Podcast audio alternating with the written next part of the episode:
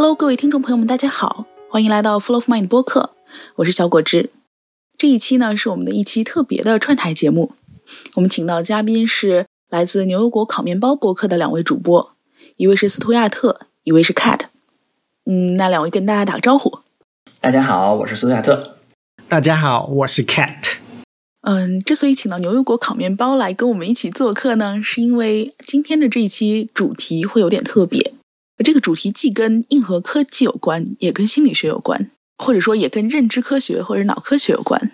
我们想聊一聊，就是机器学习 AI 的算法，它背后的这个底层逻辑和我们人的大脑以及人类学习到底有什么共同或者不同的地方？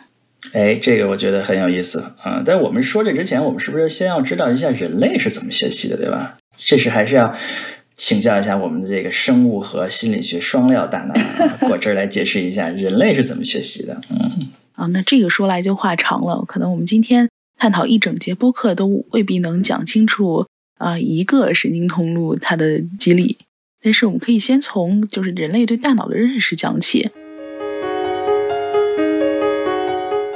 人类的脑进化到我们现在的脑已经花了五百万年，在这五百万年之内呢，我们有限的研究大脑的时间大概也就只有一百年。可见，其实人类对大脑的研究其实非常的少的。一九零六年的诺奖其实就是发现了人类原来有神经元这样一个细胞，是专门的神经细胞，它可以单向的传递电信号，相当于是解了一部分大脑是怎么样发号指令啊，大脑是怎么做决策的一个生理学的基础。那在二十世纪的最早期的这个年代，也真的是神经科学、生理学在研究脑科学方面的一个爆发的时期。这个时间段不仅有像神经生物学家去做脑部的解剖学啊、颅相学啊，去说啊，原来脑部是有功能分区的。那每个区域是各司其职，去掌管了我们人体的一些生理反应，或者语言，或者思维，甚至人格。那后来也有人说，其实大脑不是分区的，有一些东西缺失了之后，大脑依然可以工作。后来就有人提出，哦，大脑其实是个聚集场的工作模式，所有的分区啊、细胞啊，都是在。整齐划一的为同一个决策或者同一个学习做努力，同时呢，心理学家也是因为心理学是二十世纪才开始发展的一门学科，大部分的心理学研究其实是跟战争有关，因为战争怎么说呢，影响了我们的很多思维方式。战争之后有很多精神分裂的患者，那弗洛伊德我们都知道他是精神分析这个流派的创始人，他在一九零零年的时候就提出了叫梦的解析，怎么样从通过梦当中的无意识的表象，去研究你大脑到底感知到了什么。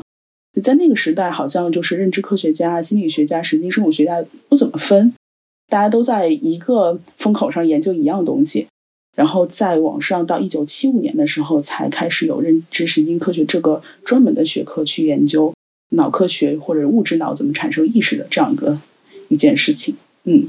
我们刚才说了这这么多的历史是吧？到了说到一九七零年了是吧？就是我们开始可以开始说现代观点了是吧？对。那我们经常对神经元的这个感觉就是好像哎，这个全身都有神经嘛，对吧？一一个血管，一个神经，一个什么怎么样？神经在大脑里面扮演一个什么角色呢？神经元其实它算是大脑的组成部分。如果你去除脑脊液这些东西来说的话，那神经元它就是大脑的。运算中心、指挥中心、传输中心、记忆中心，就是它做了很多很多事情。但是神经元本身，我们在观察它的时候，大部分观察到的是它的一个信号传导的功能，就是尤其是从通过你身体上的神经元传达到你的这个中枢大脑的时候，它其实是一个电信号的过程。假设你手碰到了一个热水，然后你会觉得烫，你缩手那一瞬间，其实就是一个神经元的细胞膜上面有个钾钠离子通道，它有一个倒置。这时候突然有一个正正正电信号和负电信号的差，这个差就是会通过神经细胞的轴突、树突，嗯，往大脑上传。所以这个是这个是传递功能，就是说，对，比如说我的手疼，要把信息传给大脑，或者我的大脑要手动，这都是通过这个神经元的电信号传过去的。对，那大脑里面呢？大脑里面也是布满了神经元。像大脑皮层，就是我们大脑最外面的那一层，也是现代我们认为人的知觉啊、运算、逻辑或者语言产生的那一块地方。它是神经元大概有六百亿个，同时，但是其实小脑就是我们所谓掌管人类平衡啊这一部分的脑区，它的神经元其实是大脑的四倍，但是它的拿掉完全不影响人类的正常工作和交往，还有意识产出、学习。它其实只做了信息处理这个功能。嗯嗯，所以说并不是说神经元越多就越聪明，或者是越怎么样，是吧？有一定的关联性，但是你要说真的跟人类的意识啊，或者是跟人类的日常生活。有具体有多大的关系呢？倒好像也没有那么大。举几个小的实验吧，这也是非常罕见的，因为现在有报道的就是完全小脑功能丧失的人一共只有八例，所以神经生物学家其实是在呃伦理之外，其实能够工作的个案很有限。但是有这么几个实验给了我们一些启示。这这个是因为有创伤吗？还是有先天的伤害呢？嗯，都有，有的是先天，它可能是子宫内就有畸形。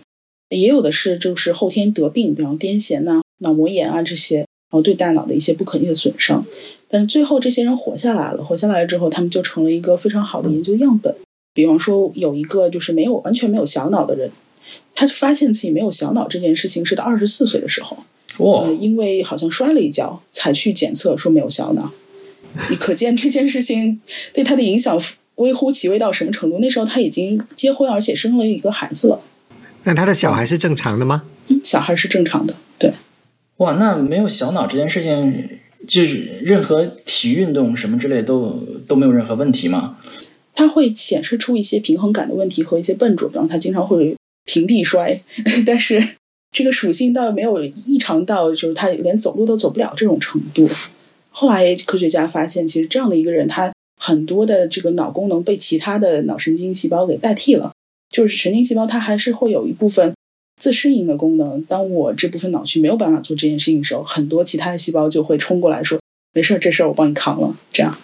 哦，就是虽然没有小脑那个器官，但是有一些小脑的功能，还是别的部分的神经元可以可以做的。对，所以这就是直接打脸了那些严格功能分区学说的人。OK。其实不是这样的，小脑没有的人，他甚至大脑也会发发展出这种平衡呀和信息处理的一些功能。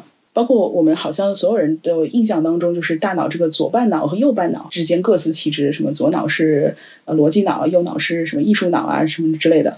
但事实上也有因为癫痫切除了整个半脑的人，或者是本身整个半脑就没有发育的人，我们观察到的现象就是，其实他有对身体另一半的控制能力。啊，虽然他的就是控制能力没有那么好吧，因为他是完全的半脑切除，但是他还能参加残疾人奥运会，而且参加是游泳比赛。你可以想象，他其实就是对身体的控制能力已经要比一般人要做的好多了，就是比这种断手断脚的人要做的好多了。所以大脑真的没有那么严格的区分，所有神经元的细胞在需要的时候都可以扛起大梁。这么说，嗯，所以这就是说。大脑的神经元并不是从基因里就分了区了啊，是后来后来才把它慢慢的学习出来的啊。对，哎，我们扣回这个话题啊，人 人类学习和机器学习，实实际上这些分区是从某种程度上说是和后天的环境影响带来的。嗯，你说人类和机器都是由后天环境决定吗？啊，不是，我是人类啊。就是人类的这个大脑的分区，很大一定程度上是后天的环境影响的，是吧？就是刚才想说的这个意思。那倒也不是，事实上，正常人的健康的大脑的话，它还是有各司其职这件事情的。就比如说视神经吧，这个视觉通路是我们研究的最最怎么说最透彻的一个通路。那视神经我们就知道，呃，有一些神经集中在脑的顶部的，它是专门用来辨别方向的。和辨别位置的，比如哪个近哪个远。另外一部分在靠近我们耳朵这一侧的，就是在枕叶这边的，它是专门来分辨这个东西是什么的。这个分别这一个东西是什么的这个细胞呢，非常具有左右半球的特异性。如果你把呃小小老鼠的这个左半球的这部分细胞给损伤掉，同时你把它的视觉皮层损伤掉的话，它可能就认不出来这是什么了。但是呢，顶叶的这个就是在大脑头顶的那一部分的细胞呢。它是完全不是半脑敏感性的，也就是如果你把这一部分左半脑的拿掉，它右半脑的依然能行使功能。所以大部分神经元在健康的机体当中还是各司其职的。它如果要发展出就是全能性的话，它也需要长年累月的这种学习和适应。嗯，我们刚才说了这么多的大脑是如何工作的，我们是不是要扣回学习上啊？但是大脑是如何学会一些事儿的呢？比如说从最简单的来讲啊，人大脑是如何学会看东西的啊？能看出什么是什么的？这件事是怎么完成的呢？如果说学习怎么去看东西，我觉得更不如说是去学习怎么识别东西，因为看其实只是一个通路嘛。那我只要睁眼，眼视觉功能没有受损，它就能看。但是要命名，从婴儿有视觉开始到真正能命名，它大概至少有经历三年的时间，而且它对于图像的抽象表征，对于某个词义的，就是概括性，它可能更还要更久。这个过程是怎么发生的呢？首先，你会有一个视觉的输入信号到达你的这个这个视网膜之后，它会成像到你的视觉中枢。到视觉中枢之后，就像我刚刚说的，它有两层细胞。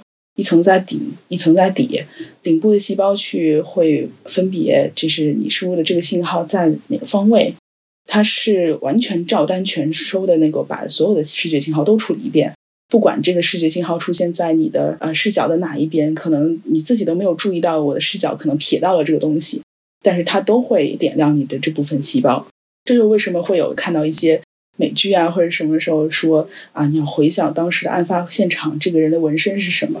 你可能当时真的不在你的注意范围内，但是通过对潜意识的调动，这部分信息是会回来的。这就是你顶部的大脑神经元被点亮的那个过程。同时，这个信号又经过了你底部的在枕叶的这个神经元，这些神经元它就只处理我们叫做中央凹的部分。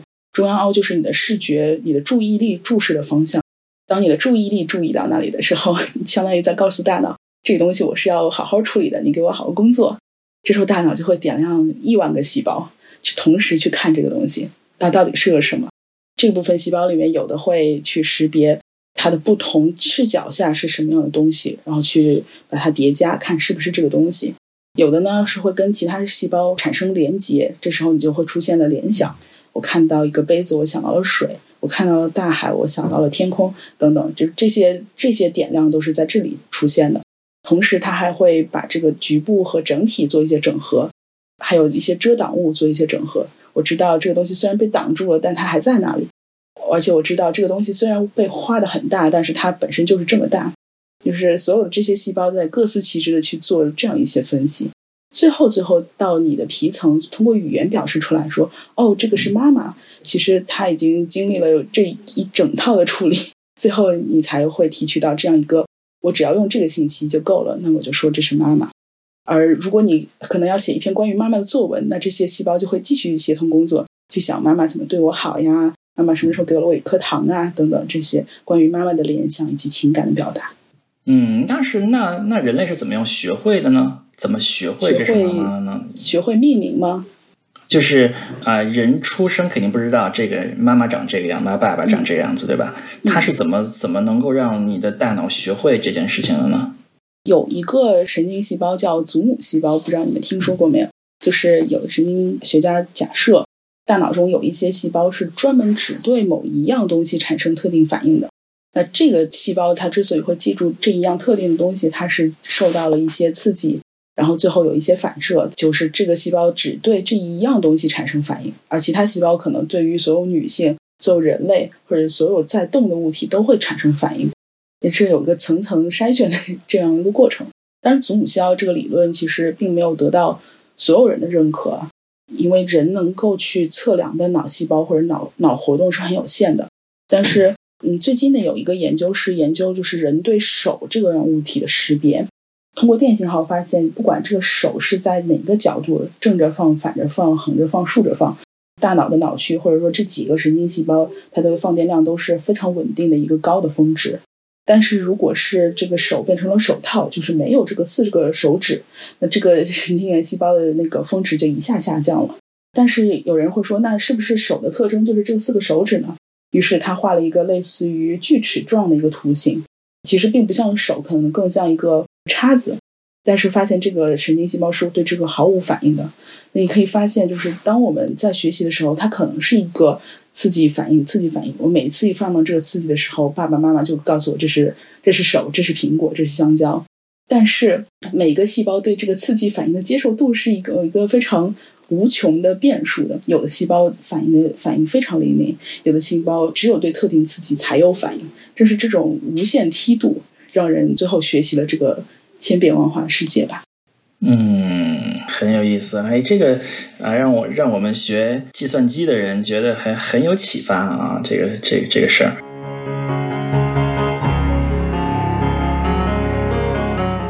那机器学习又是怎么样识别图像的呢？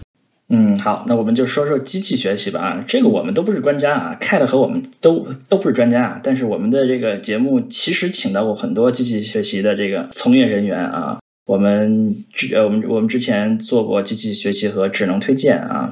建议大家如果想对于机器学习或者说 AI 有更多的。认识的话，可以去听听那些专家来讲啊。我只是说一说，从我一个半外行啊，一个全外行的角度来说一说我对机器学习的理解啊。嗯，机器学习这个词儿啊，我昨天查了一下啊，是诞生于一九五九年啊。有一个有一个科学家提出啊，他说机器学习是什么呢？机机器学习是让计算机自动学习，而不需要直接编程出来。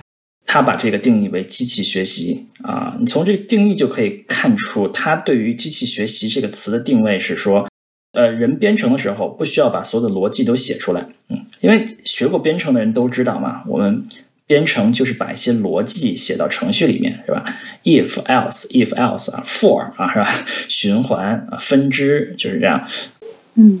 但这会遇到一个问题，就是我们人类不可能在编程的时候把所有的事情都 if else 写进去，对吧？都按照逻辑写下去。你要你要写一个，比如说你要打游戏，对吧？如果说如果全部逻辑写的话，就是我看到了蓝色的，如果它是什么，我左拐；如果它是什么，右拐，就所有都是 if。这个可能程序员能够做到事情是非常有限的。所以呢，他们就说可以让计算机机器学习。就是它可以通过啊计算机的经验，通过它的数据来自动学到一些东西，然后呢学到之后就可以这些逻辑就可以学出来了。嗯，所以可以理解一下这件事儿。如果在机器学习之前要识别图片上是一只猫的话。我们要怎么做？我们可能人类就要写很多的程序，说什么是白色的，形状是这样的，怎么样？这个形状，眼睛什么样，对吧？这是基本上是不可能的，对吧？不可能让所有的程序员都把全世界的物品都写一遍，对吧？所以，这个能够让计算机可以自动从数据中学出来的领域，就叫做机器学习。嗯，这就是这个机器学习提出的意义。那现在来说，依然是这个意思。机器学习现在一般来说是分为三类，一类叫做监督学习。监督学习是什么呢？就是我们之前先给它一些训练集，训练集有输入有输出，我们的目标就是输入和输出。比如说，我们还是用图片里面有猫这个例子来说，我们的输入就是一张图片，输出就是说它是不是猫。监督学习就是先给你一定的训练集，一些图片。这些图片给你标注好了是猫还是不是猫，让计算机进行一定的学习。学习之后呢，它已经学会了，学出一个模型啊，model，学出一个模型。然后之后再给你一个新的图片，一个新的输入，你可以用这个模型来判断是不是猫。这件事情就叫做监督学习。嗯，还有一种叫做非监督学习，从名字中你可以看出就没有明确的输入和输出，只是输入。非监督学习有很多种啊，通常就是说从数据里面能学出一个什么东西来。比如说，我们有大量的数据，嗯，有大量的照片发给你，计算机它不知道里面是什么东西，但是但是它可以给给分类，分成一堆一堆一堆。但是你人过来看啊，这堆是猫，这堆是狗。但虽然虽然它不知道它是是什么，但是它可以把它分出来，这个叫做 clustering。聚类啊，就是把一堆数据里面相似的东西放放出来，这就是非监督学习一个比较著名的例子啊。还有一种叫做强化学习啊，强化学习说的是，就有点更像人类了，就是一个模型在那去学习，发现有有遇到更多的环境的变化，然后他会做出一些决策，然后他会分析这个决策结果是好还是不好。就是有一个输入，有一个分析结果是否优化的一个这么打分的函数，然后就通过不停的做出不同的决策、不同的判断，然后能够不断的优化这个打分，然后它这个模型就在这个环境中不断、不断、不断、不断的提高，这个叫做强化学习。嗯这是三种机器学习的分类啊。我们通常举例子就都说监督学习，因为好像监督学习用的还是最广泛的啊。就是是是那种先有一个训练集标注好的像训练集，然后学习的这种方法。你从这种机器学习的分类就可以看出来，其实它是到现在为止啊，基本上是为了一个具体的任务，人类给它提供数据，然后得到结果，都是一个数学输入输出的过程。所有的东西都放成了这一点，嗯。在机器学习，其实近三四二三十年都是一个非常热门的领域了。但是机器学习在直到十多年前，大家可能听说过叫深度学习革命之前，都是一个比较更像统计的状态啊。如果你十五年前的时候学机器学习，举例子都会用一些模型，叫做比如像 logistic regression 啊，就决策树啊这些东西。它的方法呢，大概就是一个优化的目的。比如说，我我有一堆输入嘛，输入是一堆的数嘛，对吧？输出是一个数嘛。然后你把这些训练集放在一起，进行一些数学变化，取得这么一个参数。嗯，有的是线性，有的是非线性，但是它可能是一个公式，它可能是一个提前算好的一个公式。然后它通过一个有点像数学。回归的方法，然后得出一组参数，可以使得它的输出啊离它的训练集标注的输出的距离最最小。就你可以这样理解这件事儿，有各种不同的训练方法，但是基本的想法就是这样，就是你可以从你像一个统计或者数学回归的方法算一个优化值。就是如果你十五年前学机器学习，大概就是这么一个，有的可能就是数学算得出来，有的可能是比如说在。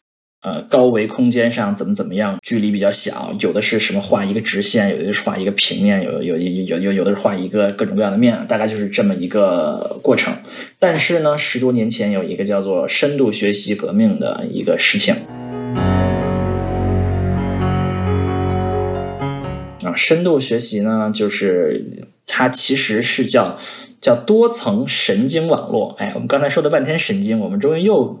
我们终于又提回神经了啊！我们学计算机的人说神经网络和 和学生物的人说的还不太一样。但神神经网络这个理论，其实在几十年前就有了，大概好像是七十年代就有这么一个理论了。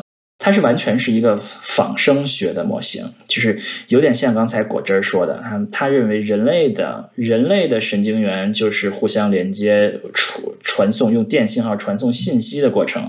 生物的大脑就是通过神经元传递信息就可以完成很多的任务，所以它们的模型是非常像生物的。它的模型就分成层，就是逻辑上不是物理上，就是说每一层有多个神经元，每一个神经元和前面那一层和后面那层的神经元相连。比如说这一层一百个神经元，下面一层有一百个神经元，那么可能这一层一百神经元和下一层所有的一百个，或者说是其中的一部分相连，然后它们呢，每一个神经元可以发送信息或者信号给下面那些神经元，然后每一个神经元又可以从前面一层接收信息，然后在每一个神经元里面有那么一些运算，决定你怎么向下一层发送信息。整个这个模型啊，逻辑上就是这么一个结构。输入就直接输入给一些神经元，输出也是从神经元输出，然后在它们中间就是用多层的神经网络进行连接。这个虽然是七十年代提出的，但是基本上没有什么用啊。一直到大概十年前、十几年前的时候，突然产生了一个革命，就是突然机器的计算能力可以达到把这个神经网络训练出来的程度。为什么这样呢？因为人工神经网络要有效，必须要有一定的层数嘛，有一定的神经元嘛。但是要按照公式算出神经元来，这个这个运算量实在是太大了。他们现在用的方法呢，就是迭代法，用训练集一个一个一个过来，然后我们看一看输出是多少，然后回来调整数据，然后再一个数据过来，回来调整数据，用海量的方法和大量的运算能力，然后能够把神经元里面的那些啊每个神经元里面的公式，然后它的信号的的这个加权都算出来。算出一个数字来，这个模型就算好了。就逻辑上就是每一个神经元的这个发送和这个输出，所以这个是大概在十多年前的时候的一个革命啊。当时的革命是用这种方法，就深度学习的方法，可以使得图像识别和视频识别可能很长时时间都没有太好的突破的方法，突然有一个极大的提高。嗯。就突然让图像识别成为了一个可以用的东西，甚至呢，可能当时很快就超过了人类的识别成功率。这个好好像像科幻一样。比如说，你二十年前的时候跟你说电脑可以识别人超过人类，这可能都认为不可想象的。但是突然，你可以在十多年前发现，发现大家都已经这样了啊！这个我们之前的嘉宾曾经说过啊，之所以呃神经网络这个算法对于图像识别、视频识别这么有效。很可能是因为它和人类处理图像的方法是很相近的，嗯，因为它的输入就是一张图像嘛，图像大家知道，存图像的时候就是一些像素嘛，输出可能说这这是个什么东西，或者说这是是个数，你输入的神经元可能第一排是一个小块儿，每一个神经元是处理一个小块儿，小块儿可能什么都不是嘛，小块儿是红的、蓝的。然后后面是一个更大一点的块儿，再后面是一个更大一点的块儿啊，再后面可能我们也不太懂是个什么了，但是就可很可能它处理图像的方式是和人类比较像的。哎，那人类的眼睛看到的是像素吗？还是别的东西？其实人类不是这样看东西的，人类很少去关注一个画面的细节。你就像为什么会有大家来找茬儿这个游戏就知道，你要去让人。用肉眼识别两幅画当中的细微差别，人是很难做到的。你去看《最强大脑》这样的节目，像水哥这种可以识别水纹的 区别，或者是可以去看到哪些东西被动过，这都属于要需要相当大的脑力。嗯，也就是这个人大脑的开发，他跟别人不一样。Cat 刚刚的问题就是人到底是？啊，一个像素一个像素看的嘛，那其实不是。人对图像的识别最大的刺激在于这个图像引发的记忆，就是它跟记忆当中的某个画面重叠了，这个时候你的放电才是最最猛烈的，或者是它突突然跟你记忆当中一个很强烈的情绪重叠了。有些人在看名画的时候会不自觉落泪，也许他之前没有看过这幅画，但是他看的时候落泪，他不是在。关注这个红色有多红，绿色有多绿，它就是跟他早年的一个某种情绪反应，嗯，重叠了。这时候你的脑的电波峰值就会很高。所以人在看图像的时候，他做的更大的部分是识，而不是别。就是人很少去做排除它不是什么这件事情，人只做确定它是什么。我只要做好确定了，我认为它是个杯子，然后我就不管这件事情了。接下来大脑的工作的点都在于。啊，这个杯子是谁谁谁以前用过的？这个杯子它会不会碎啊？放在桌子旁边，所以你就发现它图像识别之后，所有的脑力都用在它的故事性上。这个图像只有有故事性才是有意义的，所以人花了很大的脑力去联想、去解读、解译这个图像。嗯，所以我们会用一句话说，就是人永远活在自己的 deja vu 当中，你永远在从记忆的海洋或者潜意识海洋里面去搜寻那个。刺激最高的点，最后给这个图片加一个故事，是这样的。其实刚才说，呃，机器每每一个点看，那只不过是说它下面那一层在看。嗯，可以想象，那并不是所有的信息最终都被汇总到了后面那些层，因为最离输入最近的那些层是和原像素更近的，离输出更近的那些层是和你是猫是狗更近的。就是你在前面那些层处理这些像素，并不等于这些像素最终它的权重放到了最后那一层。所以，最终机器学习是怎么得到这是猫这是狗这件事儿，其实我们未必特别的清楚。就是我们未必知道它真的是怎么处理像素的。哎，说到这个，我突然想起来，这 Cat 肯定知道，就是。在有前些年，有一些学者就是为了质疑深度学习这件事儿，就是他专门构造了一些图片，就是人类看上去完全完全什么都不是的一张图片，就会被模型识别为说这个是猫，这个是狗。嗯，他想说明的事儿就是说，机器学习它是个统计模型，它其实什么都没有看懂。嗯，但是但是你可以看看出一件事儿，就是说。机器可能未必是从细节看出来的，它很可能是抽象出了一些非常非常高层的一些一些信息。这些抽象出信息可能未必都和人类抽象出是一样的。因为为什么它看出那个人类认为完全不是猫的东西，它看出来是猫？当然，这个东西人工智能很多人认为是个实验科学，很多人搞不清楚里面到底是怎么回事儿，很多人只能说瞎猜一下。呵 呵因为算出来零，它就零；算出来不灵，它就不灵。好，我们说出了这个深度学习，就是说有图像和视频是当年的革命性，然后突然这个技术就就变成了机器学习的主流。到后面慢慢的，像语音识别也被这个也被机器学习攻克了，像互联网的这些推荐系统，包括像什么搜索呀、推荐广告啊，各种各样的东西。也都被深度学习攻克啦。最著名的就是这个阿尔法狗，是吧？嗯，围棋也被人工智能攻克了。嗯，那么其中是大量的是使用使用深度学习在里面，呃，在训练数据啊。阿尔法狗最大的一个创新是说它好像自我对战，是吧？自我对战完的东西会成为他的训练集，然后他再训练一下，提高他的模型，然后再自我对战一下啊。最近这两年，可能大家经常说的一件事，叫做以 BERT 为首的这些算法，给自然语言出出了一个很大的里程碑式的这个进展。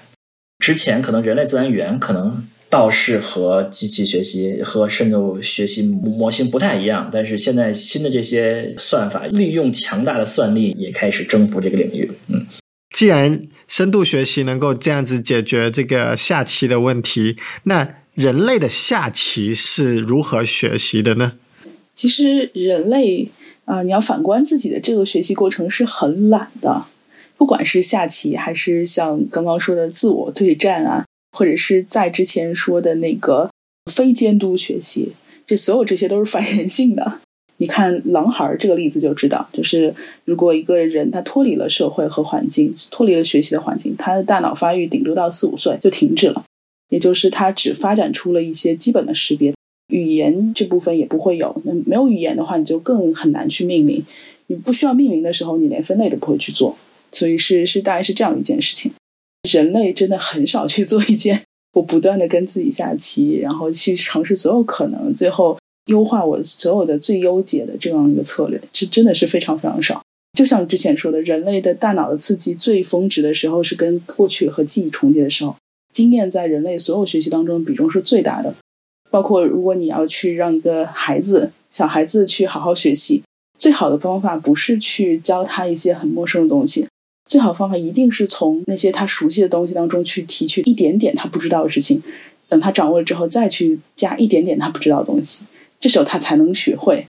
如果一开始就直接从一加一等于二开始学习，他都没有建立建立这个一和一是一个抽象的概念的时候。他可能就不会学，他可能就必须要先从一个苹果加一个苹果等于两个苹果，才开始能慢慢的有这样的认知。所以在学习这件事情上，或者说最狭隘的说法是，在人的大脑皮层对于逻辑和决策的这部分认知上，那人真的是可能会很快比不上，或者是在很多方面都比不上机器的，因为人没有这个 学习的动力，应该这么说。嗯，但是人的学习它。最美妙的部分其实并不发生在自己的皮层，它是发生在你的杏仁核、海马体，包括你的脑干，嗯，这些最原始的地方，也就是你的梦境当中的那些神经系统的表达，那些神经的整合，你的创造性，然后思维跳跃性，你的在做决策时候的犹豫，所以这些才是人真正学习的时候那些人性去学会的部分。嗯，所以就是说，人类其实不太适合围棋这样的工作。呃，虽然人 类其实不适合任何思维工作，在我看来，人类适合决策，不适合不不不不适合这个得得到这个事实，是吧？哦，人人类甚至都不能叫决策，那真的是很武断的决策，非常主观。嗯 嗯。对，刚才说这个这个，既然说到了深度学习嘛，因为和我们和人脑区别啊，顺便说一下啊，因为我们另外一期节目礼拜五录的其实是就是讲 AI 硬件，他他说到的一一个技术啊，就是叫做叫做 SNN 啊，这是可能是可能是更像人类的，因为它称为类脑计算。我们经常说深度学习，或者叫 ANN。Artificial neural network 啊，有一些学者认为它其实是不够仿生的。嗯，因为我们人类的神经元并不是像 ANN 这么工作的啊，并不是说我们算一个全值，然后然后就就开始用的。我们的这个人类的神经是，你给一个神经元刺激，电流越来越大，越来越大，反复刺激，突然到一个阈值之后，它就点亮了。嗯。点亮之后嘛，你就给下面一个刺激，接下来再来再来，到了一个阈值又再点亮一个，就是它并不是一个静态的阈值，而是一个不断脉冲积累的过程，然后逐渐变化的过程。所以有一些人认为，现在大家经常都用这个。神经网络是离人类的思维更远的，所以他们提出的一种叫做 SNN，就是 Spatial Neural Network，就完全模拟这种脉冲积累，然后阈值之后触发的这么一个模型。所以他们的做法就是神经元是积累信号，并且后面信号会 decay，就是在之之前信号会忘掉，然后最最后累积之后会触发下一个信号。有一批人工智能的硬件厂商也在开始这样做，但是它现在这个还比较初级，现在还不能达到普通的 ANN 的水平。但是很多人认为这个是未来啊，未来就是这样的。嗯，就是我们的人工智能就要做的更像人脑。嗯，哦，我觉得这个很有意思，因为确实人脑会有就是因为神经元放电而产生的一些奇奇怪怪的现象，这个很可很大一部分程度上是决定了人的思维魅力的。就比方说你刚刚说的 decay 的这个过程，呃，人是怎么样有一个很深的印象，然后之后这些印象慢慢的退隐到了意识层之外，也就是退隐到潜意识。但你又依稀有这么一个印象，这时候他的创造力是最鲜活的时候，他可以在梦中，然后让我想到了足球膝是一个什么样的结构。最创造性的东西就是在那些印象即将湮灭到潜意识的时候，突然在意识层又捕捉到了一些零散的信号。最终搭成了一个新的神经元之间的强连接，然后你会认定哦，这就是我认为的是这样子。最后人可能再会去做很多求证的工作，但是灵感的那一瞬间就是这么产生的。哎哎，说起这个，我的本行是做存储的啊，我是不是做这个 AI 的？我是做存储的。就我经常对人类的记忆这件事儿，是我们有时间可以再聊聊人类的记忆。我经常对人类的记忆这件事情觉得非常非常的不可思议啊。我们现在的存储都是非常的定义好的格式啊，怎么查询怎么来？那人类可以用这么一种大脑组织信息的方式，它查询信息的方式，让我们觉得非常的不可思议啊！是的，是嗯，我们做存储的人觉得嗯，但是当然你可以说从。很基本的层面上来看，计算机的存储和人类大脑存储也还是有很多类似之处的。但是大脑存储看上去是有很多很多让人不可思议的地方。嗯，对我们说这么多呢，基本基本上就把机器学习说完了，就说明呢，它能做的事情非常的少。嗯，呃，刚才这个果汁说了这么多人脑能做的事呢，机器学习现在还都不可以。机器学机器学学就可以完成一个人类定义的非常好的输入输出的这么一个任务。那么，任何无法精确定义输入输出的事儿，机器基本上都不行。那么，就算是机器学习能够能够人类定位很好，哎，这个再次推荐大家去听我们这个另外一期讲 AI 应用的节节目，就说这 AI 太笨了，很多很基本的事情都做不了。比如说智能驾驶这件事儿，在一个路口边上有车不停走，这个车拐不拐这件事儿，机器就是做不好的，就是依然做不好的一件事儿。机器实在是太笨了啊！嗯，我觉得你刚刚说有一点，我觉得很有意思，就是你说凡是能精确描述的，它才可能进入到机器学习的语境，让它有嗯像有法可依一样去学习。这也是我们在做心理学研究的时候去关注的一点，就是人类的非语言的认知跟语言的认知比，非语言认知太广袤原始了，它可能真的是决定了人百分之九十左右的决策，你这种下意识决策，而真正已经提升到意识，然后变成语言表达出来的，只占到你可能日常生活中的百分之十左右，啊，这百分之十机器可以完爆我们。嗯。但是我们在学习人生观啊，在决定我们人格走向的一些东西，比方说什么是希望，这东西我觉得机器就很难去定义。嗯什么是好人，什么是英雄，因为每个人对这些东西的定义都不一样，所以对他来说学习成本就很高。嗯，哎，这个这个我听到之后，其实我的想法是正相反的，因为机器是没有思维能力的，它没有意识的。嗯其实机器能完成的是那百分之九十，因为机器没有意识嘛，人类是有意识的。我们人类认为我们做的决策，我们以为我们有理性做的决策，机器是没有的。所以机器有的东西就是神经元给我们算出来的那那些判断。所以如果让我做一个比较的话，当然不同人可能不同观点啊。机器其实是一个下意识动物，它没有逻辑思维。这我反而觉得是机器的一个弱点，就是它不会思维，它只会统计规律，他只会趋利避害，他不会有高层的想法。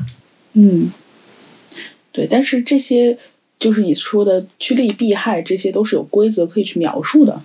嗯，对，所以就连就连那个下意识都都做不好，你必须描述好的下意识，他才能做好。嗯，看来就更笨了一些啊。对，所以其实，在心理学领域看来，你凡是能描述的，就已经上升到意识层了。呃，哦，他他不会描述，是人给他描述的。对对对，就是就是人教给他的东西是人意识层的东西，应该这么说。对，嗯，对对对对对。对，但是一在潜意识层，人自己都不知道自己在干什么。说实话，嗯，就像刚刚，其实你刚刚谈到了一点存储啊，人其实，在记忆这个领域，它有无限多种存储方式。这个是人跟机器非常大不一样的地方，就是你在梦境当中，你的你对信息的理解，你对你所有储存的信息的理解，是跟你醒着的时候完全不一样的。他们还是同样的编码，还是都在你的脑子里，但你的提取、索引，所有的这些方式整合的方式不一样。人在不同的脑波的时候是有不同的整合方式的。嗯，我想这么说，是因为如果你真的打开人的潜意识的话，你会发现，我们不知道是怎么出来的那些黑匣子，比方说联觉啊、移情啊、催眠啊，然后认知偏差呀、生理唤起水平啊，你的梦境当中的意象的表征啊，所以这些东西才是大脑真正我觉得它神奇的地方，就在于那些没有办法语言语化的部分。嗯，我们刚才这个损了机器这么多，嗯，其实很显然嘛，我们机器学习跟人比，还是有它有优势的地方，对吧？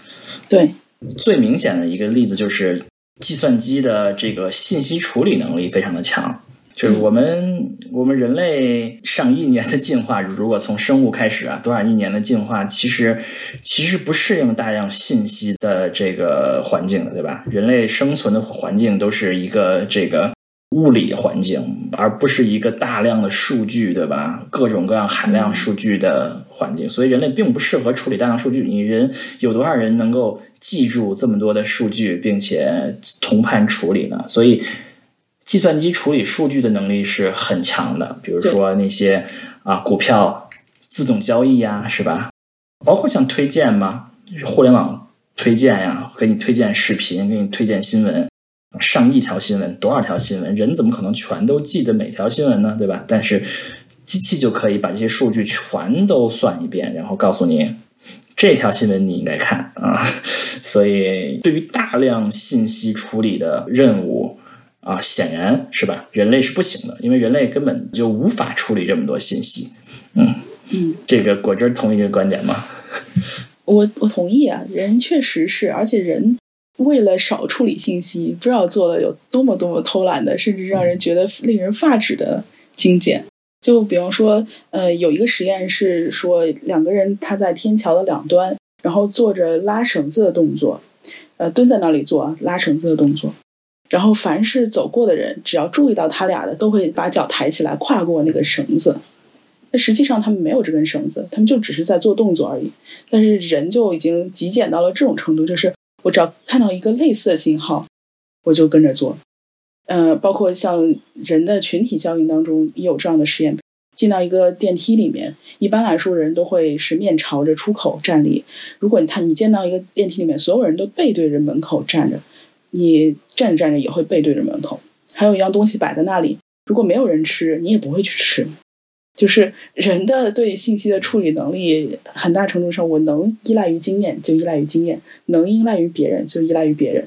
这个为什么呢？是因为早期在，比方说在原始社会狩猎的时代。你不跟着别人做，你可能就死了。嗯，别人这么做一定有他的道理，对吧？先跟着再说。你不跟着自己的经验来行事，你去想，哎，为什么是这样？你想那一瞬间你就被吃掉了。所以人在处理信息的时候是没有一个时间，也没有一个这样的奢侈，让你去比较和分析各种不同的信息的。嗯，所以人的认知其实可以变得非常非常窄化。你可以看到很固执、很偏执的人都存在。说起这个，我们这个前端工程师 Cat 肯定有很多这样的嘲笑图，是吗？他们作为和 UI 打交道比较多的人，是不是有很多很多这样的例子？我们更多的是研究，就是用户看到什么，然后就会做出什么样的反应，然后以此来引导他们呢？就曾经有一本比较出名的书叫做《Don't Make Me Think》，对吧？就是讲。你设置的时候，最好用户想都不用想，就知道下一步点什么，下一步怎么交互，然后自然而然就完成了整个产品使用的过程，这是最理想的。嗯，对，所以我我想吐槽人的点就是人实在是太懒了，人而且现在越来越懒，是把很多这样的决策，甚至连思考的这样能力都交给了机器。我台也是刚刚录了一期节目，就是反这个机器算法推荐的，然后就说人一定要有自主的意识啊，去去理解这个世界啊，或者去找到自己是一个什么样的人，自己到底喜好什么。但是，确实人的这种性质，早在二十世纪最初的时候就已经被定义了。嗯，弗洛伊德当时是这么说：说人的最理想的状态，人作为一个生物体最理想状态是回到一个植物的状态，就最理想的就是。比方说，在我发现我自己饿了之前，我就吃到东西了。那么饿这个信号就不会提升到大脑意识上。如果我在我感觉到冷之前就加上了衣服，那么冷这个信号也不会提升到意识上。如果所有的这些生理的需求都没有被提升到意识上的时候，那人不就像一个植物一样吗？就静静的待在那儿，不管春夏秋冬了。事实上，植物也是这样做的。植物的基因预写的东西要比人多得多。那植物的基因组大小，比方说睡莲，它就是世界上基因组最大的生物，它准备了好多好多套系统，应对这个春夏秋冬季节变化，应对各种各样复杂的环境变化。但人不是，人的基因组因为有大脑存在，所以已经相对精简了一部分，就是我不用发展很多的代谢通路，而是用我的大脑去做决策，让我规避掉这些风险。但是人依然还是有这样的倾向，只要能不打扰到大脑的东西，我就尽量不打扰到大脑。我的呼吸，我的脊脊柱帮我解决了；我的心跳，我的脑干帮我解决了。出汗这些体温调节也是由我呃更低等的中枢神经系统去解决了。只要能不打扰到大脑，人是会做一切可能性的事情，甚至人还会发展出一些防御机制。比如，我认为我只要今天睡下去，明天我一定是会睁眼醒来，而不是死去的。大部分人都是这么想。虽然死亡是无可规避的，但是所有人都会把它防御掉。这就是人的大脑的懒的那一部分，应该这么说。而机器就不会，它会告诉你，你今天有百分之八十六可能会死哦，如果睡下去的话。嗯，说起这个，让我想起了我们礼拜五做的 AI 硬件的一篇节目。刚才说过那个，呃，很多人认为 SNN 是未来嘛。嗯，其中一个卖点是什么呢？就是说，现在的我们的神经网络，所有的神经元，所有时刻都是在运算的，因为你都是有数的，零零也是个数，一也是个数啊啊呃，所有都是要呃都是要有数的，对吧？所以你如果做一个设备的话，那它所有神经元都要不停的耗电，任何时时刻都要耗电，嗯，能耗非常大。但是对于很多任务来说呢，它不需要这么耗电。比如说我们的嘉宾啊，我们那天嘉宾啊举的例子就是说，我们在我们的智能音箱上面的那个叫醒是吧？叫叫 keyword 叫什么什么？就是说你跟他说 Hi Siri 啊呃，然后他就醒了，对吧？他只需要识别一个关键词。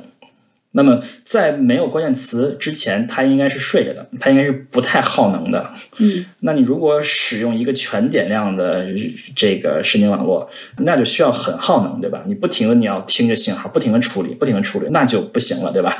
所以呢，他们是呃使用这种 SNN，然后使用一部分模拟电路，就是说在前面如果没有这个刺激的话，那。就没有信号，没有信号就不耗能，它就是非常的省电的。只有你说到这个关键词的时候，它点燃一些信号，那突然它就触发了这个，然后说我 说了 Hi Siri 了，然后它就可以把整个设备叫醒，然后开始接受你的信号。嗯，然后联想到了这一点。这么说起来，看来是我们的仿生也要这个仿造人类如何能够如何能够做得更更懒惰。嗯。对人类之所以会有这样的特性，真的是因为为了要节能。因为人类为了发展出大脑，大脑作为一个占人类体重只有百分之二的器官，但是它耗能是人整个人体耗能的百分之二十五，这对一个生物体来说已经是非常危险的了。很多生物体其实它甚至进化出了无脑结构，就是包括像海绵，我们会认为海绵一开始是植物，但其实人家是动物，人家只不过把脑这个东西给进化没了。就是它，它只要满足自己的生理过程，其实它相当于是进化的最好的动物，因为它太像植物了。对于人来说，我们之所以选择发展大脑，我们最后就要把大脑做到一个最节能的一个状态。你去想，如果一个机器它每天只能吃这么几口米饭，这么几几根青菜，它们燃烧的那些热能转化成电能，那机器能做什么呢？就是，就你如果这么想的话，你就知道哦，原来人在这个。能量分配上面，其实是一切的他的决策啊，他的行为啊，他的思维啊，都是按照这个能量最低的原理去去做的。我们也要节能啊！我们天天都说如何节能啊！我们手机要节能，我们数据中心要节能，我们都要节能啊！这都是钱呀。对，但是你很难做到像生物体那样，就是一个电位一个电位的这样去算，然后一个 ATP 一个 ATP 的给，就是只能说我们发展的还不够好，我们计算机做的还不够好。对，所以说另外一个，我们说这个另外一个，我能想到的就是一个方面，呃，刚才说大量的信息处理是一个机器比较擅长的地方，另外一个机器学习比较擅长的地方，可能就是这个像围棋这样的项目，就是一个非常一个简单的问题，但是需要非常深入的计算。就要算很多很多很多步的这种事情，嗯，有就人类他就算不过来，人类就是几百万年都没有，都很少见过有这么深的问题，有这么深邃的问题啊，人类就没有就不需要啊，所以这方面人类是比较差的。比如说你人类跟人下棋啊，能算多少步，对吧？你能够提前想多少步，你。你你走完什么，他走完什么，你走完什么，他什么的。人类能够算多少步，但是啊，电脑就可以算很多很多步。嗯，只要是算力够强，所以这个不仅仅是棋了，你人类的决策可能也可能是这样。比如说，我们现实中也可能会有像什么商战呀，是吧？我们有金融投资啊，是吧？甚至包括像。啊，像什么招聘呐，是吧？有很多很多这样的决策都是非常非常复杂的因素，非常非常多的。我们人类就很很可能是很可能是想不清楚这样的事情的。嗯，是，确实是这样。因为人可以调动的，你能马上调用到的准确数据是非常有限的。人的瞬时记忆空间非常少，人的长期记忆也不是瞬时可以调动的。所以人能够去，哦，我把这个算完之后，去想想其他可能，这个这个事情人就很难去做，因为人有一个主观滤镜，就是哦，我第一个想到的永远是最对的，我想到的一定比别人好。就是一旦加了这个之后，你就会发现你的认知是非常固化的，很难被改变。那有一些那种错错认的一些图片，就会说你你一旦把它看成了这个图像之后，别人告诉你，如果别人不告诉你，他还有另外一种看法，你是永远不会看到另外一种的可能。或者是你知道了，他有两种看法，看完一种之后，然后你脑子中只有那一种，然后很难又再转回来。我们一般来说就是非常相信自己的第一决策力，然后会在这个决策力当中不断修正自己的解法，而不是去想所有的最优解。甚至你刚刚说的，就是我们人现在越来越多的碰到一些复杂的决策，呃，投资呀、招聘呀这些，人有一个好处就是他会利用工具，他把一些需要大量去计算、去淘汰、去优化的步骤去交给了工具。比如说在招聘领域，我们会设计一些量表，一些量表把它数字化了之后，它会减轻人一部分筛选的压力。嗯，在招聘秘书的时候，我记得之前有本书叫《算法之美》嘛，那他说就是算法给人的经验是百分之三十七的时候，你可以招聘到你想要的那个人，那人就会用拿到这个结论过来用。同样在金融领域之后，那人虽然自己处理不了，但是人会读图，会去根据经验去讨论，然后去学习。所以这个部分就是人为了让自己能够更懒一点。他反而会去学习这些东西，就他跟机器学习的方向就不一样。嗯，所以说到这个可以跑个题啊，就是说有很多人就描述了一个世界是一个非常可怕的世界，就是我们可能决定人类命运的很多重要的事情可能是计算机做的，而不是人做的，因为计算机反而更适合做一件事情啊。比如说，举个例子啊，你去申请一张信用卡，批不批你这件事儿。现很多时候是算法在在做的，对吧？看你的是各种各样的问题，是吧？你可能你去买一个买一个汽车保险，这个价格是多少？这可能也是算出来的，对吧？比如说你做一些像这个这个买各种各样的这个这个保险性的东西，多少钱？可能都是算法在算。之后可能甚至发展到像招聘的时候，其实现在现在招聘其实，在筛简历的阶段，可能很多公司都是在用算法做的，因为算法那看不过来嘛，算法可以看简历，可以筛出关键词、学历什么之类的，按照算法算一下，你能不能得到面试，很多时候是不是人决定的，是计算机决定，对吧？你甚至发展到后面，像你升学，很多时候啊。如果不是靠分儿的话，你可能有看你的，你如果申请大学，你可以看你的各方面的能力，很多时候也是算法再筛一遍。所以你你你这么看下来，决定人类命运的很多很多很多的事情，从升学到工作到买这个到买那个，到金融决策，你怎么投资，怎么那什么，反而不是人决定的，反而是计算机决定的，因为这这些方面人类反而不够擅长。嗯。是不是很可怕啊？是非常可怕，但是计算机决定的东西都还是人设定的。嗯，对，其实这个是是很多人说的一个观点，就是说你的训练集是什么，这是非常重要的。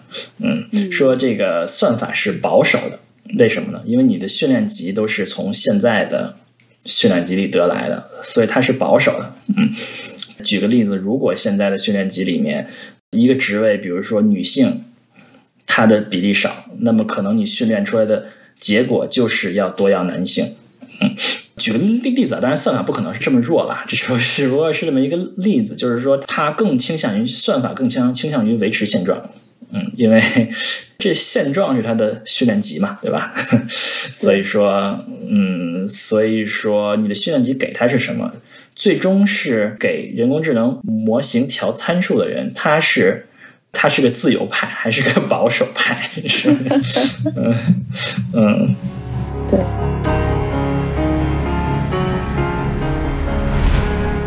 那这个时候我就不得不提一下这个《西部世界》这部美剧了。哦，那个给机器人调参数的那个人是吧？从保守派变成了激进派。然后就衍生出了第二季和第三季的故事，嗯，但是我我其实觉得这部美剧对于我们可能最终要面临的一个终极问题，就是到底机器的大脑或者机器学习能不能产生人脑一样的意识？我们的这种自我觉察性、自我认识这部分到底是怎么来的？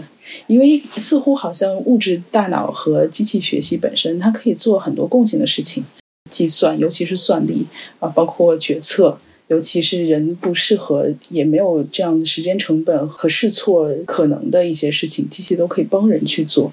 但是人最终他的大脑有很大一部分程度是无可代替的，就是他有意识。那意识这个东西就可能会比较上升到哲学层面。我觉得这个西部世界里面有一个隐喻式的表达就很深得我心，他会把这个终极的意识表现成一个迷宫，就是他认为这个人工智能如果要想获得自我意识，它不是遵循一个线索，也不是一个线性的发展过程，就像刚刚说的神经网络一层一层下去的那种过程，它是一个迷宫的路径，每一个举措、每一个举动都是面临就是走迷宫过程当中的进入或者离开的一些选择。然后每一种举动都被赋有了一种可能性和选择性的意义，最后这个自我意识就产生了。其实自我意识到底是怎么产生的？不管是对于认知科学还是对心理学来说，它还都是一个黑匣子。哲学家甚至都有很多关于这个的探讨。应该说，哲学家关于这个有更多的探讨吧。就从二元论啊、一元论啊、唯一理论啊、是范式范灵论啊，就各种各样的解说。但是对于我来说，我是一个就是从心理学角度去看意识这件事情的人，我会觉得自我的产生，就像刚刚说的，它其实是源于丧失。什么叫源于丧失呢？就是弗洛伊德说，人的最理想状态就是成为一个植物，要什么的时候还不用提提升到意识，这个就被满足了，然后这个就不会再打扰到你的大脑。那如果不是这样，是怎么样的呢？就婴儿一出生的时候，他第一件事情他会哭，因为他感受到了这个环境不舒服。那不舒服这件事情首先提升到了大脑，然后他就开始哭。我们每一个人从小到大都经历过无数个这样的，就是没有被满足的、丧失的、被剥夺的体验。所有这些体验，这些痛苦的体验，造就了我们的自我感知、我们的意识。嗯，啊，我们作为一个，我作为一个。呃，程序员呀，啊和和 Cat 一样的程序员啊，我我对于这个机器可以有意识这件事情，我一直是觉得很困惑。我对这个讨论本身就很困惑，因为我们就觉得机器是我们写的程序写出来的东西，我们让它没有意识，它就没有意识啊；我们没有让它有意识，它怎么可能有意识呢？就我一直觉得这件事情非常的困惑。当然，现在的机器学习或者说是 AI 还没有能让它有意识的技术能力，这可能是真的，并且可能差得非常远啊。但是，就算有这样的技术能力，那我们让他没有，他就没有啊。不知道 Cat 怎么看这个问题？我觉得现在意识的边界在哪里是非常不明确的啊，就是可能是复杂性超过了某个临界值之后，就可能会。让他看起来像是有意识的，和他自我，甚至是他是有意识，对，甚至他可能能够自我观察到，觉得自己是有意识的。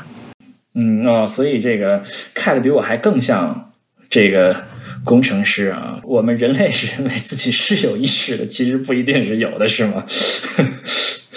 对啊，这个只是一个你自我观察的结果，有可能一个东西它的复杂度。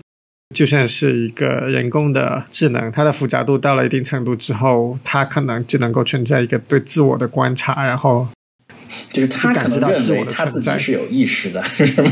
对，嗯，但是其实它的意识在我们看来，可能只不过是为了图像识别好一点的一个的一个一个副产品，是吗？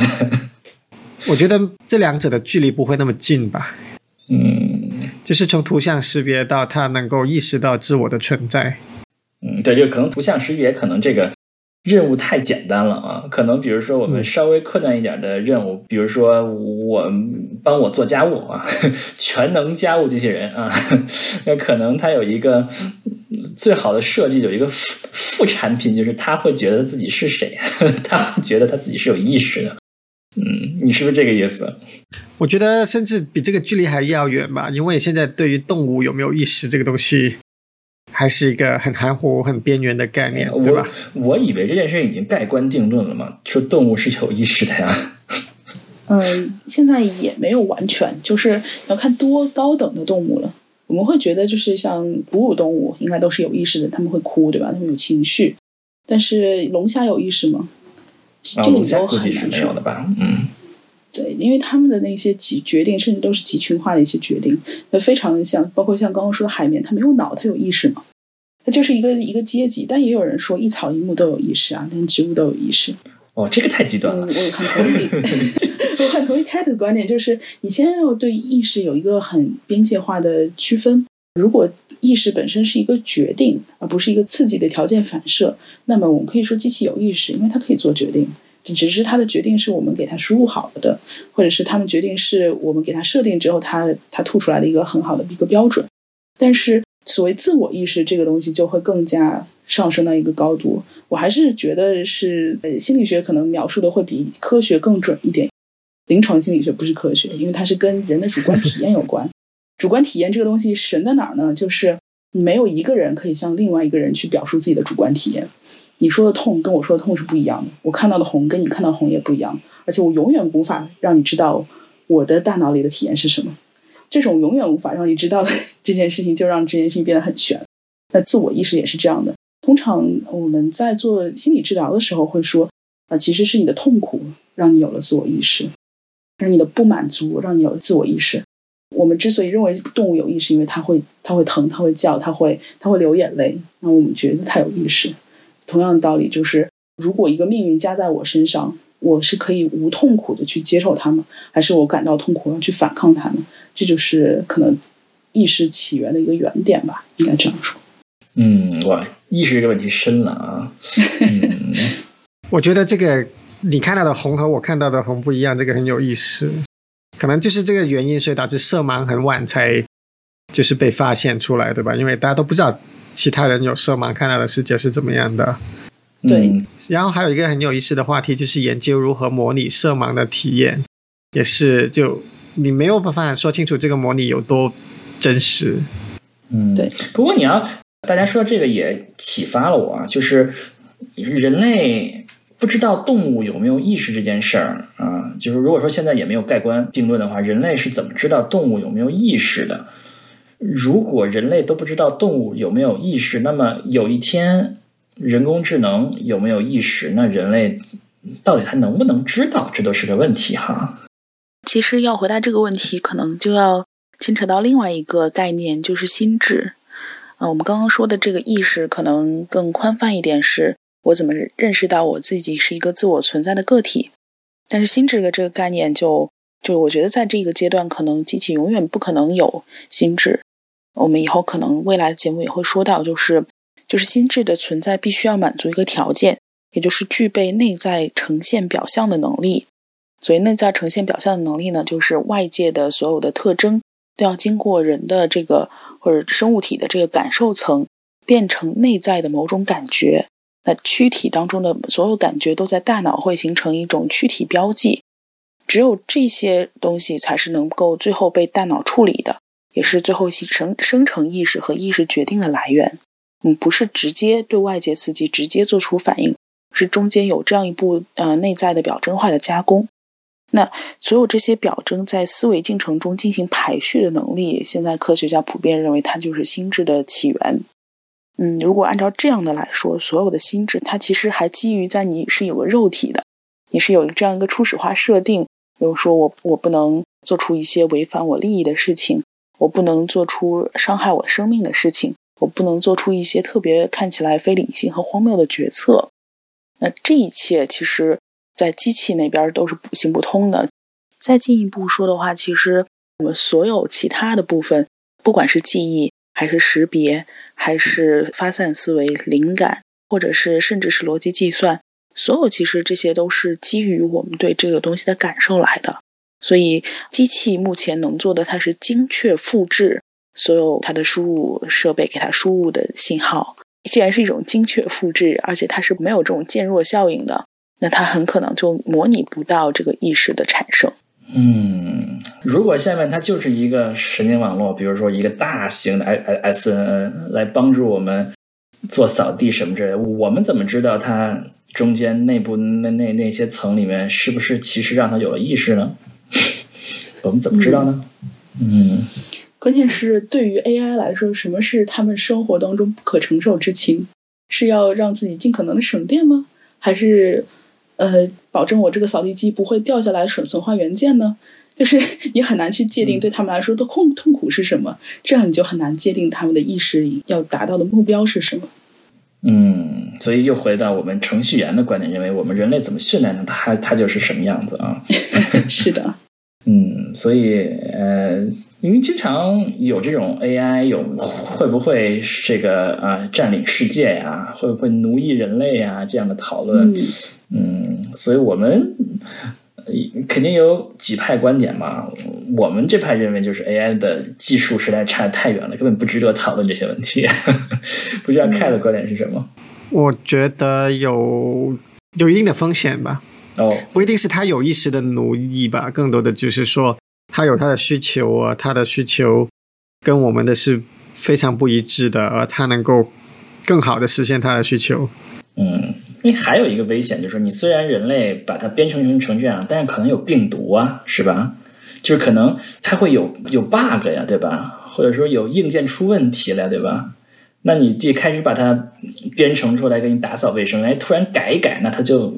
不一定会变成什么样了，是吧？对呀，有一些 super intelligence 的理论，就是说它的这个 utility function 怎么设的问题嘛，对吧？就是你不可能设得完美的，所以就是说你驱动它需要。就他擅长解决的是 optimization problem，呃，最终他尝试 optimize 什么，你是不可能有一个 perfectly defined 的计算方式给他的。结果他 optimize 的时候，迟早会偏离你真正想要 optimize 的东西，但是他会坚持认为你最初给他的这个使命是正确的，然后他就会继续做下去。嗯嗯，好吧，我们又我们又跑题跑深了。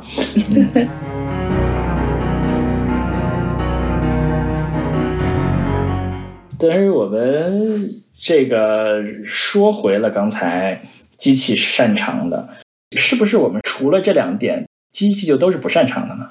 嗯，如果非要说的话，其实机器可能不擅长的就是在那种就是构建。故事性这一件事情上面，就像刚刚池其实说的，机器还是有一大部分的概率去认错那些人永远不会认错的图像。但是你如果刻意去把这些图像喂给机器，机器就有很大很大概率去出错。嗯，我觉得这当然很有可能是因为机器现在的学习方法不是像人那样，也没有做到像人那样极简，甚至没有做到像人那样，嗯，带有缺陷，所以他才会把这些东西认成那个。当然，它跟人的特征提取可能也会有区别，所以我觉得这只是两套系统之间的呃优劣性吧，不能说机器现在不擅长，以后就一定不会擅长。这我倒也不是这么觉得。嗯，不过你要说说这个，我倒是想起来一件事儿，就是说我们刚才说机器很笨，对吧？我们这个这个是一个共识啊，就是说。AI 多数情况下什么都做不了啊，能够做的少数的事情可以做得很好，比如说图像识别啊之类的。但是呢，就算是少数能够它做得很好的事情，它的学习过程，就是它的，就如果用机器学习的术语就叫做训练啊，也是非常的效率非常低下的。嗯，比如说我们机器要训练出识别出图像里是猫，那么需要。几万、几十万、几百万个你这个照片儿啊进行训练，而我们人类呢，我们学会一个猫是什么，那根本小孩学会猫是什么，根本不需要这么多样品嘛，对吧？他们可能看过几次猫，哎，就下次就看到，哎，这个是猫了，对吧？嗯，那甚至人类到了一定年龄之后。你甚至可能都没有见过猫的照片，别人跟你描述一下啊，你看书看过的，你下次见猫，哎，这个是猫，也可以看到啊，对吧？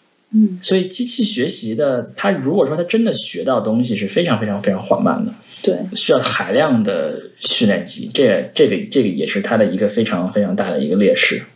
对，人类对于这个东西的学习，可能实在是它的参数和维度要比机器要大得多。对于机器来说，你的 input 永远只有要么是猫的图片，要么是猫的声音，要么是人本身对猫的描述和定义这些，然后就没有了。它没有一种历史的感觉，啊，没有就是当时你第一次见到猫时候的那种风吹叶落，没有这个猫身上的那个味道，没有当时猫碰到你那些几亿神经元同时点亮的感觉。人为什么？呃，能够学的这么快，就是对于一些普通事物认知这么快，是因为人在他的那个物体恒常性这个东西有太多的参数共同决定了。一旦它识别了这个物体，对于人来说，任何刺激都可以瞬时回到你的那个识别的那个状态，然后马上把这个物体识别出来。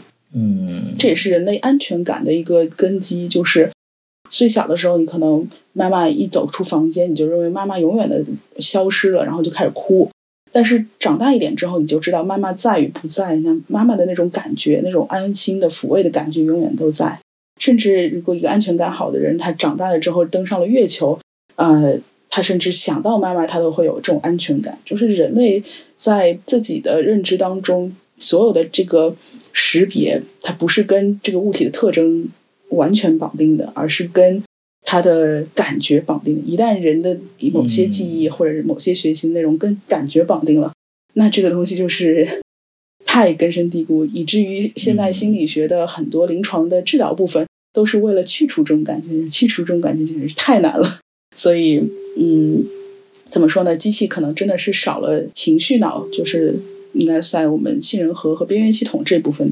嗯，但这个最终也是一个信息。嗯，可能我们的算法还是不够好。嗯，我觉得可能还是算法不够好，没有把没有提取特征提取的这么快啊。这可能也是一个研究的方向。还有另外一个，我认为机器学习非常的弱的一点一个地方，就是它它知识的可重用性是非常低的。嗯嗯，比如说我们小孩儿，小孩儿学会了这是一个猫，对吧？可能他没有见过动物的时候，他第一次看这是一个猫会发生会看很长时间，但是他看到之后，你再看这是个狗就很快，因为它大概可以看出区别，大概意思差在哪儿，哎，自然就可以有区别，对吧？你看过小汽车，那么你再看大卡车，可能他就他都知道，这就有个轮子啊，是吧？有个窗户，是吧？是是这样一个形状。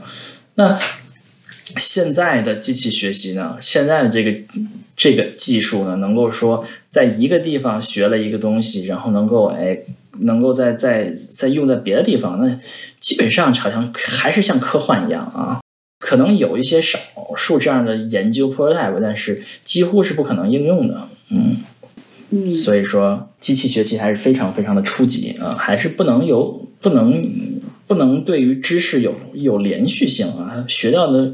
知识就是为了一个单独的任务，还不能还不能总结出一些呃更普遍的一些嗯不不管是知识了还是信息了，能够应用在新的场景，这还是非常非常弱的一个地方。我我不是很了解机器学习，但是但是好像听你们这么说，就是机器学习还是在一个就更偏啊大脑的功能分区的那种感觉，我每一个部分各司其职，然后。每一层网络层层筛选，最后得出了一个结果。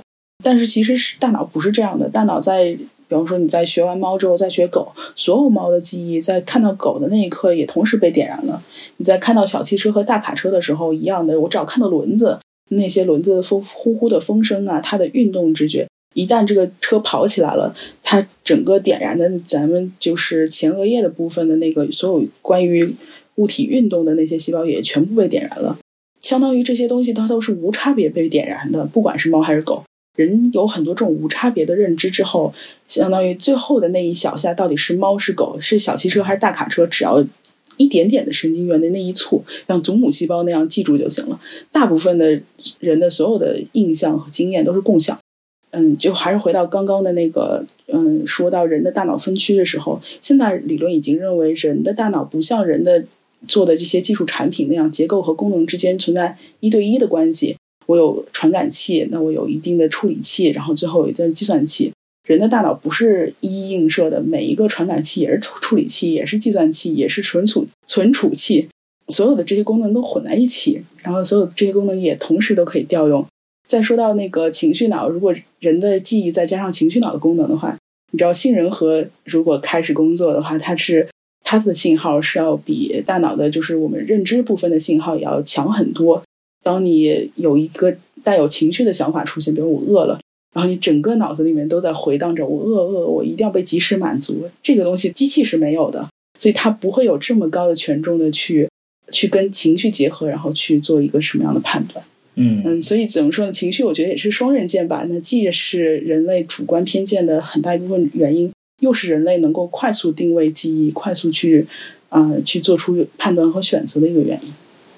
嗯嗯，所以说机器学界非常非常的弱啊，还是非常人类非常低等的一个无意识认知里面还比较低等的一类啊。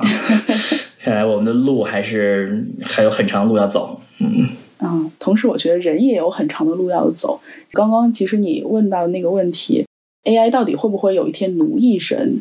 这个件事情，如果人真的想被奴役，人现在已经被奴役了。在我看来，就是因为你把很多决策交给了他，然后你也会愿意去看他推荐的东西，去点他推荐的新闻和听他推荐的歌曲。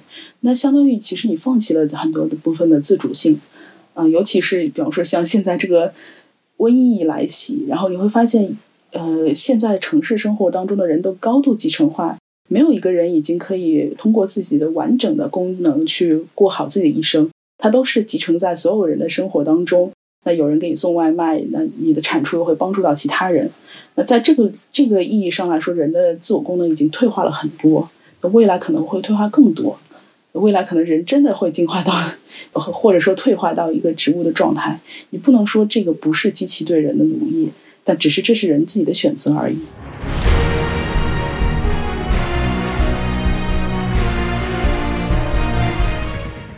今天这期节目其实也聊了很多啊，从这个人脑是什么、神经元是什么开始聊起，然后聊到了机器学习在过去几十年内发生的变化，尤其是深度学习算法的这个发现。然后机器学习可以一下子接管了人很多不能做或者做不好的工作。那反过来呢？机器又比较蠢，被我们各种吐槽。我们又发现人其实在做一些事情的时候又做得很好。嗯，我们其实从人的意识发生，包括神经元的串联，人性当中缺陷性又是人的完美性的这部分，去讨论了为什么人脑和机器学习会有这样大的区别。当然，我们也觉得未来可能机器学习也会变得越来越好。同时，人类也要警惕，我是不是成为了或者已经主观的、主动的去让机器去去为自己做太多的决定。嗯，我觉得这期就是我们串台还是挺成功的，然后也也相当于是聊了很多我们之前一直想聊的话题。未来也许还可以再真的再去谈一谈这个关于机器呃记忆和存储的这一部分，我也觉得也是挺有意思的。那我们今天就先聊到这里。好，我们后会有期。好的，拜拜，拜拜拜。